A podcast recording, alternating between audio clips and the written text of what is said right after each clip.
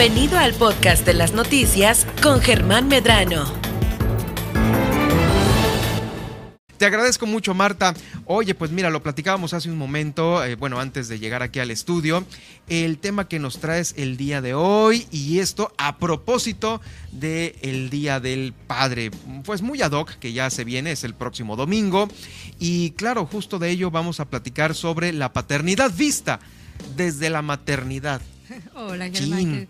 Ahora sí, bueno, pues buenas tardes a ti, buenas a todos los que nos están siguiendo. Y, sí, bueno, em, dentro de, los, del tema ¿no? Que, que, te proponía ahora es precisamente en alusión al Día del Padre, al mes del Padre, que ahora ya no nada más se hace referencia al día, sino también al mes, lo cual me parece muy bien y muy acertado. Y que es el próximo domingo, que por cierto adelanto la felicitación a todos los papás. Y sí, pues quería, quería tratar este tema, pero tomando como, como, como punto de partida em, expresiones que nosotros escuchamos con mucha frecuencia en relación a, la paternidad vista desde el, desde el desde el enfoque, digamos, de la perspectiva de una mamá. Como por ejemplo, escuchamos muy frecuentemente, ay, discúlpame hijo porque te elegí un mal padre, o me siento mal porque elegí un mal padre para mis hijos, ¿no? Eso cuando se quejan del papá, ¿no? Eso es cuando se quejan del papá, exactamente. Y en, y en ese sentido, pues a mí me gustaría muchísimo este, aclarar de que para, para empezar es, es, no tiene sentido una frase así o no tiene sentido esta idea o esta concepción que se tiene acerca de que una mamá es la que elige al padre de sus hijos como tal. Lo que pasa es que, bueno, dos personas se enamoran, se involucran y pues deciden tener hijos. Ya cada una pues tomará también sus propias decisiones de cómo ejercer el rol de papá o de mamá no es que elegir significaría un, proceso consciente de conocer las alternativas y conocer las cualidades de esas alternativas. Entonces, no, tú, tú no vas al supermercado y dices, por favor, a ver, tenga el peor de los papás y me lo llevo y lo compro, ¿no? Eso sí sería una elección y entonces sí sería totalmente reprochable. Pero no es así. Lo que pasa es que nosotros cuando nos involucramos o nos enamoramos a todos, hombres y mujeres, nos pasa que, vivimos como una especie de engaño. El enamoramiento es un engaño.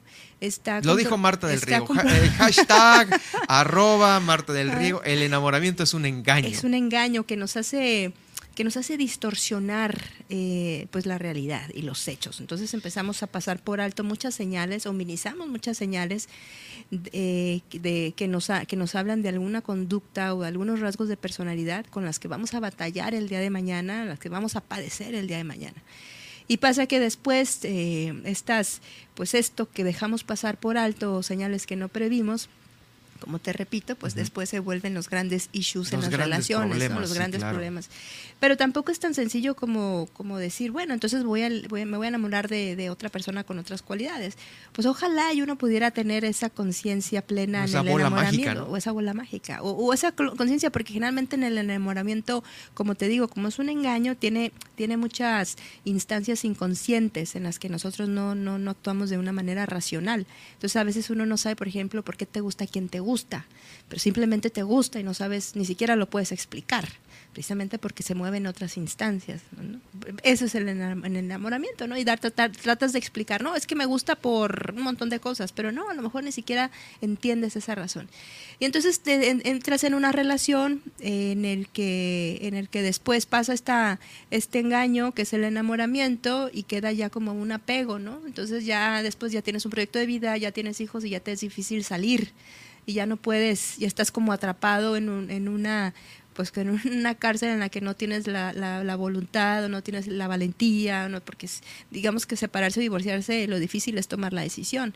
Entonces, en ese sentido, imagínate, si, si de por sí ya es complicada una relación así, asumir que encima tienes la posibilidad de ver cómo va a ser la otra persona cuando sea padre o madre, pues es, absurdo. Nadie lo sabe. ni siquiera sabemos nosotros mismos cómo vamos a reaccionar ante una experiencia tan abrumadora como puede ser la maternidad o la paternidad. Sí, claro, e, eso es un como es, es como un switch que enciendes y pues la persona cambia por completo en muchas cosas, ¿no? Exacto. Y puede la cambiar. la dinámica de la pareja en, sí misma cambia. Y la dinámica cambia y puede cambiar para bien o para mal, ¿no? o sea, lo que tú te esperabas de, oh, pues tan buen muchacho que se veía con la muchacha, o al revés, ¿no? para que sea parejo, ¿no? Este, y nada más se casó y ¡fum! Fue tuvo hijos, persona, ¿no? Tuvo hijos y, se, y cambió. O el desmadroso, que era muy desmadroso y todo lo que tú puedas este, crucificarle y tacharle, pero nada más tuvo un baby, un, una- un hijo, una descendencia. Y se encausó. Y ahora resulta que, wow, es el, es el ejemplo que, Claro, que, se esperaba, ¿no? Entonces, Ento- por eso es, es, eh, la, la única el único responsable de ejercer el rol como papá o mamá es el que lo ejerce, ¿no? No tiene que ver con una elección y así es que yo creo que en ese sentido no tienes, no, no, es absurdo decir, ay, elegí un mal padre para mis hijos o elegí un buen padre para mis hijos, ¿no? El, el ser bueno o ser malo en este rol depende de quien lo ejerce única y exclusivamente. Y esa es una. Luego tenemos otra también desde las mamás, ¿no? Que, que de repente a veces nos, nos, nos eh, no interpretamos o internalizamos el rol del padre dentro de dentro de nuestra de nuestra vida como si fuera un- únicamente un proveedor que nada más sirve para estar prove- eh, proveyendo dinero o para ser no sé el chofer de la casa o para para muchas de estas funciones. Entonces el hombre vale o el papá exactamente el hombre vale en, en, en cuanto a su función en cuanto a su aportación a la casa o su aportación a los hijos. Y no es así. Yo creo que el, el invisibilizar a la persona que está detrás de quien está ejerciendo esas funciones, pues también atenta contra la propia autoestima de, ese padre, contra la propia relación, la dinámica de pareja y lo que provoca es sentimientos de, de frustración, sentimientos de depresión, por ejemplo, de minusvalía, de baja autoestima y demás, precisamente por creer que el papá es eso, únicamente es un proveedor. Y, eh, y- y está muy también, es, eh, ¿cómo decirlo?, consecuentado, por decirlo, con la, con la sociedad y, y demás, y las dinámicas sociales, porque, por ejemplo, en los, en los, en los permisos o en las licencias de paternidad, ¿no? A la mamá pues se le permite faltar tres meses, que también se me hace absurdísimo, tendría que ser más el tiempo, pero bueno, Sí, ese es otro, ese es otro ajá, tema. Claro. Pero los papás ni siquiera eso, los papás cuando mucho y si tienen suerte una semana. Y con eso pues estás infiriendo que el rol del papá no es importante, y lo cual sí- y, y sí es, es fundamental. Y es fundamental para, O sea, ahí hay una diferencia de percepción de acerca percepción del muy rol. grande, ¿no? Exactamente, porque Y- y- vuelvo a lo mismo, es como si tú nada más funcionas para dar dinero y tú nada más funcionas para ser el chofer de la casa y tú nada más eres para... Y en tu oficina, pues no te vamos a dar chance de nada. de nada. Entonces, ¿qué sucede? Bueno, pues eso no, eso no ni siquiera, eh, ni siquiera es reconocerte, digo, a la persona por sus cualidades o por sus, por sus cosas y demás. Luego tenemos otra parte también desde de, de nosotros las mamás que, que, que nos, que pasa mucho con los papás separados, ¿no? Cuando, cuando el papá pues no cumple, por ejemplo, con pensiones alimenticias o cumple con sus responsabilidades, pues las mamás automáticamente, ¿no? Eh, Está esta frase de decir, ay, mira, qué bueno eres para disfrutarlos, pero no para batallarlos, ¿no? Y pues si no pagas, no los ves. Y entonces lo que sucede es que queremos castigar la irresponsabilidad castigando al vínculo, entonces sacrificando al vínculo. Entonces, desafortunadamente, en esta, eh, en esta sed de justicia que tienen muchas mamás ante, ante una tremenda injusticia que es precisamente que el, el- el papá que no cumple con lo que le corresponde como en el sustento de los hijos, pues entonces la única venganza que tiene la mamá es no los veas.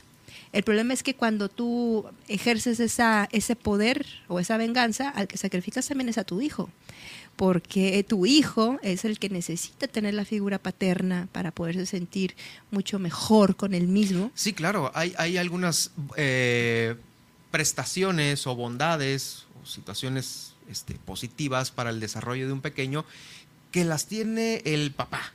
La presencia, la, La la presencia presencia es sinónimo paterna. de amor. La presencia es sinónimo de amor, de cuidado, de atención, de reconocimiento. Entonces, si tú, si tú condicionas esa presencia que te paguen dinero, a que te paguen la pensión, a ver, ¿es justísimo que te paguen la pensión? Por supuesto, es un sí. derecho, pero eso, tiene, eso se tiene que ver desde tribunales y ahí en la justicia es donde deberían de intervenir. Ahí es donde hace falta que, que, que haya más agilidad en, en- en las sentencias, en que se apliquen todas las medidas necesarias para poder Pero- garantizar la- el sustento de los hijos. Pero, pero, yo como mamá, si tengo la posibilidad o de impedir que mis hijos vean a su papá porque no pagan, entonces la que está actuando mal soy yo.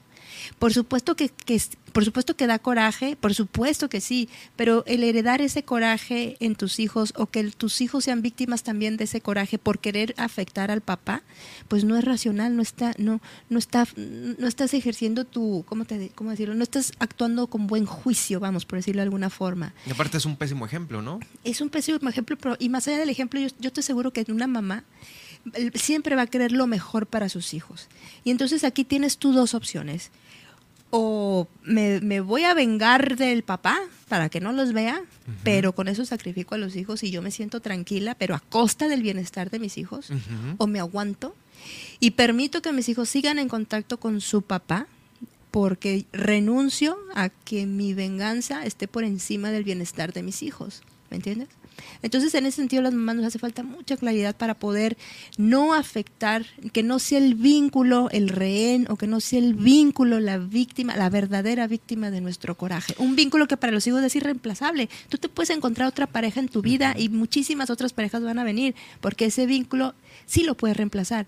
Tus hijos, su papá no lo van a poder No lo van reemplazar a poder reemplazar. esa figura paterna, esa relación que tienen con el padre, es- va a marcar muchísimo. Entonces, si ya por sí hay dificultades en estas dinámicas, el que tú las dificultes más para, como una manera de presión para que te paguen, no ayuda. La- la- no, es, no es correcta. Vete a las autoridades, vete a lo legal y si se tardan, bueno, pues ni modo, ¿qué, qué puedes hacer? Pero todo es por el bienestar de sus hijos. Uno de los mayores sacrificios de la mamá es renunciar al derecho a, digamos, a heredarle los corajes pues a los, a los chamacos. Ajá, pero sí se les heredan con este tipo de acciones y de actitudes, eh, las cuales pues justamente, eh, justamente con este tema del, híjoles, es que nos metemos más al análisis y vemos que pues obviamente el tema de la familia mexicana, la crianza mexicana, el machismo mexicano ha contribuido Exacto. a que las mujeres, las mamás estén encabronadas. Exactamente, Definitivamente. o su- sea, las dejan eh, solas. Estoy completamente este,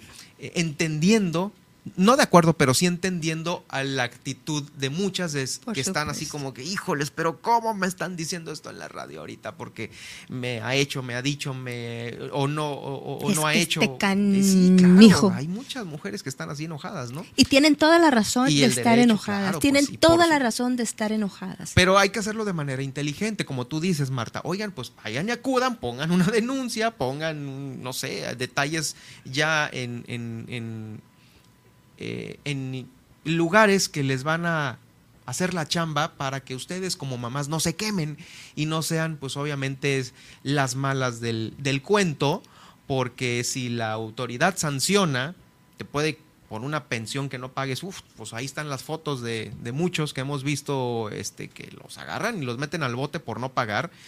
Y este, y eso es por no pagar, pero aparte el tema de la violencia, el tema de los golpes, No, amenazas y todo. O sea, hay muchísimo que la, justamente la, la ley puede estar del lado de ellas, y pues, pues la ley es la ley, pero pues supuesto. aquí pásale y, y ve a, la Bendy, ¿no? Exacto. Y también, bueno, yo creo que es, es un un punto importante que es, bueno, obviamente que hay que priorizar siempre el vínculo de papá e hijos, siempre y cuando esto no represente un riesgo para ellos, ¿no? Porque pues eso es ante todo, ¿no? Si, si, si hay una, un problema ahí, o un, un- o con- te repito, algún riesgo porque ya es un papá violento, lo que sea, bueno, eso ya es Exacto, otra claro, cosa, ¿no? sí Y así no hay, cosa, sí, no hay sí, manera de, no. Pero me refiero a, sí, totalmente, tienen to- toda la razón de estar enojadas, de estar totalmente indignadas y demás. Pero entonces, que el, que el, que el pleito sea eh, a, a manera de legal y que sea entre adultos y que no signifique el, el, el que, los, el que los hijos eh, vivan con la ausencia de, de un papá, ¿no? Eh, ahora, vamos a lo, a lo siguiente. También hay papás que pues ni siquiera ni, ni pagan pensión y ni siquiera se aparecen, ¿no? Que esa es también otra cosa muy, pues también dolorosa en, en cuanto a los papás. Y, y de repente muchas, hay muchas razones. A veces una, una mamá dice, bueno, ¿cómo, ¿cómo le puedo decir a mi hijo que su papá está ausente sin que eso signifique para él el, eh, un- una falla en él mismo, porque un niño cuando no, no tiene la presencia de uno de sus papás o demás, automáticamente asume que es algo que le falta a él, es, él está en falta, él no es lo suficientemente eh, valioso como para poder tener la presencia Como que hasta de un se papá, culpa. ¿no? Exactamente, eh, lo acabas de decir más fácil que yo, Mm. se culpa. Y entonces la mamá ahí en ese sentido, por lo que le puede, siempre es importante decirle a los hijos que las actitudes, las conductas de, los humanos o de los grandes o de los adultos tienen que ver con ellos mismos y con sus limitaciones y no tiene que ver con, con el hijo en sí. Pero bueno, eso es otro tema y seguimos hablando de las paternidades, ¿no? También de, otra- de repente también las mamás, hay papás que están presentes, hay papás que pagan pensión, pero la mamá, pero a veces las mamás lo que hacen es castigar el desamor de esa expareja porque pues porque simplemente ya no funcionó y entonces lo que hacen es tratar de, de, dejar fuera al papá del, de la vida de, su hijo, ¿no? De la dinámica o de la presencia, ¿no? Y entonces sí, también utilizan algunas hasta recursos legales para impedir que el, que el papá se pueda vincular con el hijo, precisamente porque castigan así a veces el desamor y eso también pues no es no es conveniente y eso también pues le causa mucho dolor, ¿no? Entonces yo creo que también ahí las, las mujeres necesitamos muchísima inteligencia emocional para poder, para no trasladar, repito, nuestra decepción como pareja, nuestra decepción como mujer, para eh, influenciar en el vínculo que va a tener nuestro hijo con su padre. Y por último, pues también es, esto es para los papás.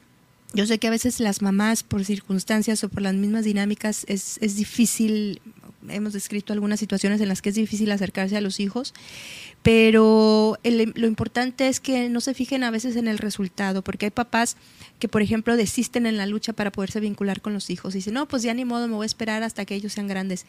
Sin embargo, sin embargo, lo que uno valora a lo largo eh, es la lucha permanente. Entonces, si, si has luchado durante cinco años y no puedes ver a tu hijo, piensa que, y dices, no, pues ya es suficiente, piensa que tu hijo el día de mañana le vas a decir, no, pues mi amor aguantó nomás cinco años para estar luchando por ti. En cambio, decirle, mira, mi lucha por ti fue permanente. Entonces, en ese sentido, mi mensaje es, papás, nunca abandonen ningún tipo de lucha para poder estar cerca de sus hijos, porque finalmente, más que el resultado, al hijo le importa que estuviste ahí.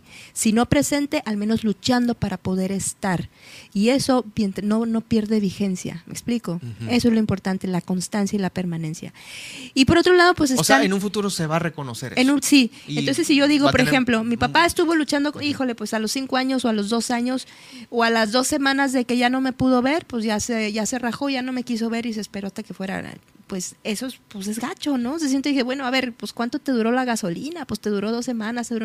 En cambio, un papá o, llegas a la mayoría de edad, cumple los 23, 24 años y entonces ya con una madurez, ya con otra otra perspectiva de vida, con un criterio más formado, entonces dices, wow, papá, te agradezco que siempre estuvo presente en la lucha por estar conmigo y duró lo que, lo que sea que duró, tú estuviste ahí. Si no te tuve presente, tu lucha sí fue presente y acá es el testimonio, ¿no? Entonces, eso se agradece y se llena más. Eso es un, digo, un humilde, digamos, humilde, ¿no? Dijo la sencilla y consejo y demás. Pero bueno, y a los papás presentes, eh, que es maravilloso tener, tener la, posibilidad de un papá presente ahí, constante, que es, es un vínculo, repito, irreemplazable. En ese, en ese sentido aprovecho para saludar a mi propio padre oh, hermoso que adoro, el ingeniero Luis del Riego. sí, ¿no? Que, que, que, la verdad es que en ese sentido yo me siento absolutamente privilegiada y, y es un vínculo que a mí me encantaría que todo el mundo pudiera disfrutar porque es un vínculo, como les digo, irreemplazable. En tu papá puedes encontrar un gran amigo, eh, un, referente, un ejemplo y demás. Y, ojalá y todos los papás pudieran darle la oportunidad a sus hijos de poder aprovechar este vínculo hermoso. Sí, definitivo. Fíjate que hay un artículo que publica este, la periodista Kimberly Armengol en Excelsior, cuando la víctima es él. Ni todos los hombres son depredadores y hacen el hostigamiento en contra de las mujeres una práctica cotidiana de vida, ni todas las mujeres tienen el papel de víctimas en los casos de violencia. En el entorno de la pareja suele presentarse una situación contraria, mujeres que atacan y agreden a, varones, que los dejan como una práctica constante, pero que recurren a la victimización para eludir su responsabilidad. Es justo esto eh, lo vamos a compartir justamente a través de eh, Germán Medrano Nacionales, que es en donde lo invito para que me siga este post es que, ¿sabes qué? También aquí hay un error, un error de, planteamiento. Dicen, es que la violencia no tiene género, exactamente, pero las causas de la violencia sí es distinta para cada género. ¿El qué es el género? El género es, un, es una expectativa que tiene la sociedad a partir de tu, de tu sexo, pues de tu de biología. Si yo nazco como mujer, la sociedad tiene cierta expectativa de mí que asuma ciertas conductas y que asuma cierto rol, y así como los hombres. La, la violencia que por, a raíz del género género o por género en el caso de las mujeres tiene características como la violencia por género en el caso de los hombres tiene otras características. Entonces en ese sentido no hay que confundir porque, porque es distinto. Los hombres se exponen más a la violencia por su porque es lo que se espera probar la hombría Por la naturaleza fuerza, misma, ¿no? por- ¿Podemos decirlo así o no? eh, Puede ser, puede ser, pero la naturaleza me refiero en, en cuanto a lo cultural, lo que, lo que tiene que ver Bueno, con... la crianza es la- distinta en varios países, ¿no? Sí, exacto, sí. entonces, Sin embargo- nosotros aquí, híjoles, No, si acá las el macho, el machi- ¿qué es el machismo? mexicano, sí, uf, sí, sí. El machismo es eso, ¿no? Enfrentar, salir, combatir. Eh, y sí, hay, hay más muertos por hombres que mujeres, pero las características, las características es lo que, lo que cambia. Por género, las mujeres tienen más probabilidades de, de ser víctimas de la violencia a partir de género. No es lo mismo decir que, que el género no tiene, no tiene, este, la violencia no tiene género. ¿Sí me, sí me explico? Una cosa es la violencia como un fenómeno que a todos nos puede afectar, independientemente de que seamos hombres o mujer. Y la de otra cosa es que por qué seamos más eh, probables de sufrir violencia debido a nuestro género. Son cosas distintas. Y esa sí. violencia Es, tiene características distintas en el género masculino y que en el el género femenino. Sí, claro, sí, definitivo. Pero sí, es este, ah, pues sí.